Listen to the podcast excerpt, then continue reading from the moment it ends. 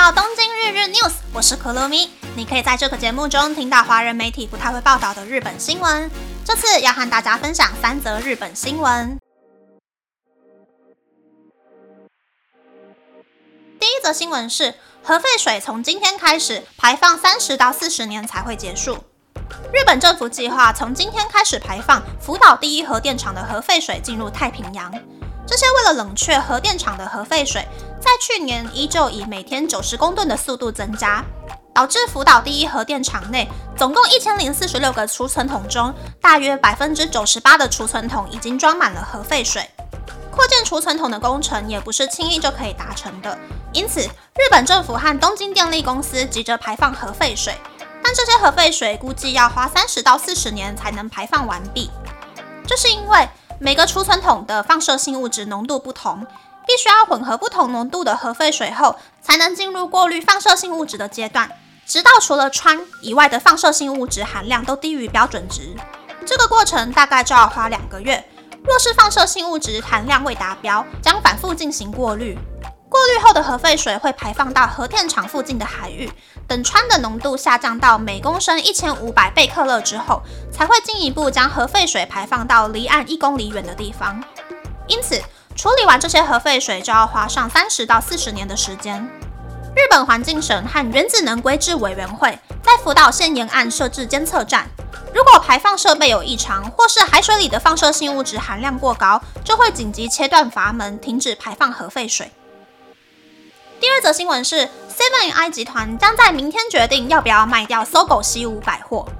据说，Seven I 集团将在明天进行的董事会中决议，要不要在九月一日用大约日币两千亿元的价格将搜狗西武百货出售给美国的投资基金堡垒投资集团。这笔交易已经进入最后的谈判阶段，但搜狗西武百货的劳团坚持反对这起出售案。此外，Seven I 集团在八月一日已经更换了搜狗西武百货的社长，将公司交给三名董事共同经营。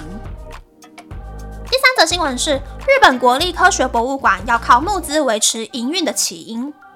这个月初，日本国立科学博物馆成功募集到日币一亿元的资金的新闻被视为一段佳话，但这背后反映出了日本的公营文化设施营运不佳的问题。看看其他国家的公营文化设施。例如，美国纽约的自然历史博物馆就提供了日币两万元左右的夜宿活动。自然历史博物馆是电影《博物馆惊魂夜》的场景，因此夜宿博物馆的活动非常受到欢迎。而法国巴黎的罗浮宫在两千零一年第一次达成募款，罗浮宫向捐款人提供封馆参观活动，罗浮宫还会邀请捐款人参加之后的展览，并提供各种优惠活动。让罗浮宫的官方资金营业额占了全体营业额的百分之四十三，比日本国立科学博物馆的百分之二十六高出许多。日本的公营文化设施秉持着这些设施是让所有的民众可以公平参观的原则，很少提供这种捐款人限定的活动。甚至博物馆法的第二十六条就写着，公营博物馆不可以对使用博物馆资料的人收取报酬。因此，日本国立科学博物馆才会靠线上募款这个特殊理由，获取足以维持营运并维护馆藏的资金。除此之外，就连风景优美的国家公园，也因为国家公园是开放给所有民众公平使用的设施，所以日本政府不愿意在国家公园内设置高级饭店，赚体验豪华旅游的游客的钱。但在疫情后，为了维持国家公园的营运，日本环境省在这个月选择了三个国家公园。打算要试办高级饭店，并提供可以感受自然的高额体验活动。日本公营文化设施一直采取的保守经营方针，日本政府和所有的人民必须要思考经营和服务的界限。以上是这次和大家分享的三则新闻。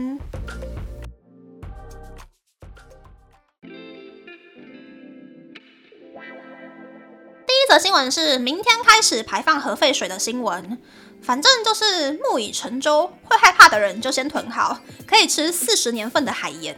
并下定决心从此不再吃海鲜。但是呢，我们这些老百姓的日子还是要好好过啦，不要想太多，该吃就吃，该喝就喝，逃不掉就只能够坦然面对了。第二则新闻是搜狗西武百货这次卖不卖得掉的新闻。之前在一百零六集还有一百三十集有详细介绍这件事，有兴趣的朋友可以回去听。这一次已经是第三次出售了啦。如果卖不掉的话，在美国大股东还有搜狗西武罢工的夹击下，我觉得 Seven I 集团接下来会很辛苦。而且这几天才被财经杂志爆出说，为了省钱，集团的金鸡母 Seven Eleven 在没有进行充分说明下，砍了一到两成员工的薪水。被砍薪水的人大概都是四十多岁的店铺担当，年薪大概少了日币八十万左右。这些人大多都很需要钱去养房养小孩。年薪少这么多的话，其实对退休金还有离职金的影响很大。Seven Eleven 的不败神话，在商品开发、价位设定、砍人薪水的 combo 加成下，感觉好像挺岌岌可危的。第三则新闻是募资超悲催的新闻。第一百四十三集有介绍到，九小时内就募集到日币一亿元的事情，现在已经募到日币七亿元了啦，感觉可以撑三四年没有问题。不过，的确，台湾的美术馆、博物馆、海参馆就有很多奇奇怪怪的活动，我就还蛮想去夜宿屏东海参馆的。但如果纽约的自然历史博物馆也可以夜宿的话，我还蛮有兴趣的。但是应该去之前会先请个七八个护身符，然后通通都带着才敢睡觉。我是觉得使用者付费啦。如果觉得对买一般门票入场的民众很不公平的话，馆方可以每个月固定找一天，提供相同的导览服务，让民众去线上抽签赌运气就好了。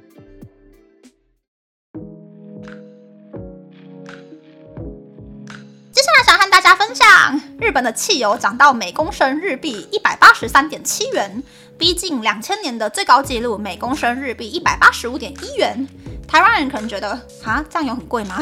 但是在日本这已经很贵了，他们现在已经只要开车就会心痛，就连要靠汽油来烧热水的澡堂也是一开门就心痛。日本政府呢，现在就是一直不停的补贴汽油的价格，让民众不要买到太贵的汽油。但是对我这个坐电车通勤的上班族就很不公平啊！为什么电费、瓦斯费的补助到八月就结束了，可是汽油就可以 keep going？拜托日本政府先去救救你那个快要掉到一百四十六的日币吧！的分享就到这边，不知道大家喜不喜欢这样的节目呢？欢迎大家留言和我分享你的想法。喜欢这个节目的朋友，可以在 Apple、Spotify、Google、s o n KKBox、My Music、First Story、Mixerbox 等 Podcast 平台和 YouTube 订阅《东京日日 News》，多多按赞、评分或是填写资讯栏的节目优化问卷，帮助这个节目变得更好。还可以在 Instagram 或 Search 追踪《东京日日 News》JJ Tokyo 的账号哦。